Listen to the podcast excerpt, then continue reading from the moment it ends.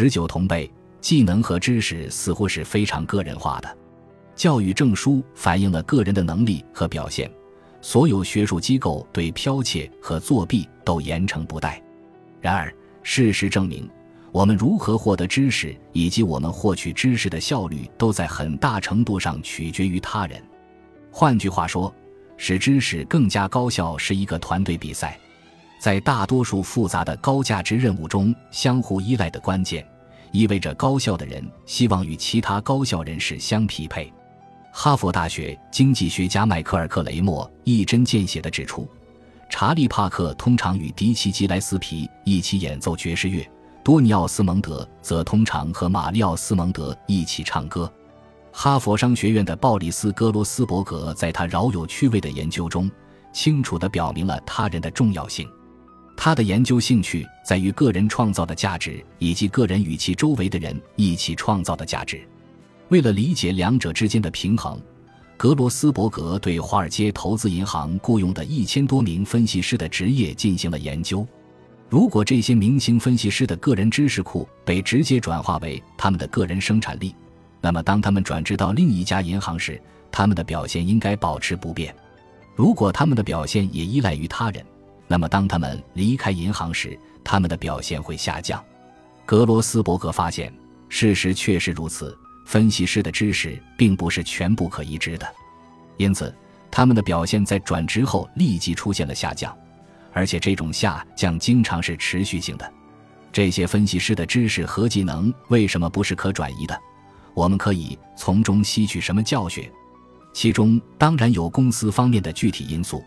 如专有资源和组织文化在将个人知识储备转化为生产力和绩效方面意义重大。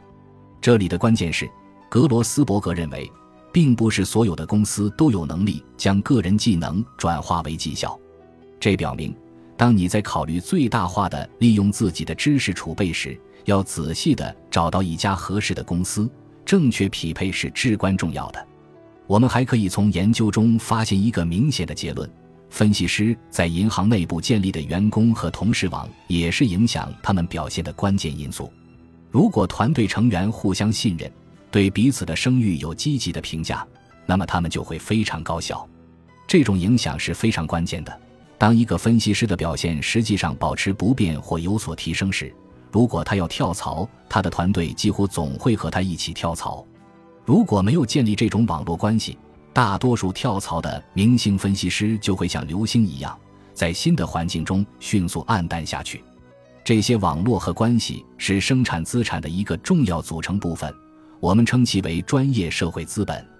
你建立的强大关系网可以使知识在人群中轻松流动，并有助于提高你的生产力和创新能力。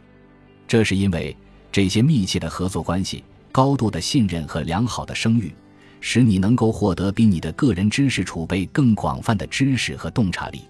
这创造了与他人合作的沃土。并为知识与洞察力的结合创造了机会，这种组合效应在创新中尤其重要。看来，对开发生产资产尤其重要的是，以工作为基础建立的同事间互相高度信任的小型网络。建立了这样一种网络，你就可以轻松地获得类似的技能和专业知识，并且能在专业发展中与同事相互支持。琳达在他的合作研究中把这种现象称为“小团体”，这是一个相互信任的人组成的紧密专业关系网。他们彼此教导、互相支持，把对方引荐到自己的关系网中，会为对方提供重要的宝贵意见。那么，小团体是如何建立的？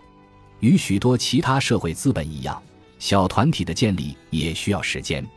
当你能够花费大量的时间与拥有相似技能和知识背景的人建立关系，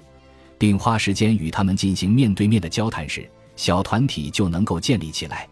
深度的专业知识就是在这些集中的时间里发展起来并分享开来的。本集播放完毕，感谢您的收听，喜欢请订阅加关注，主页有更多精彩内容。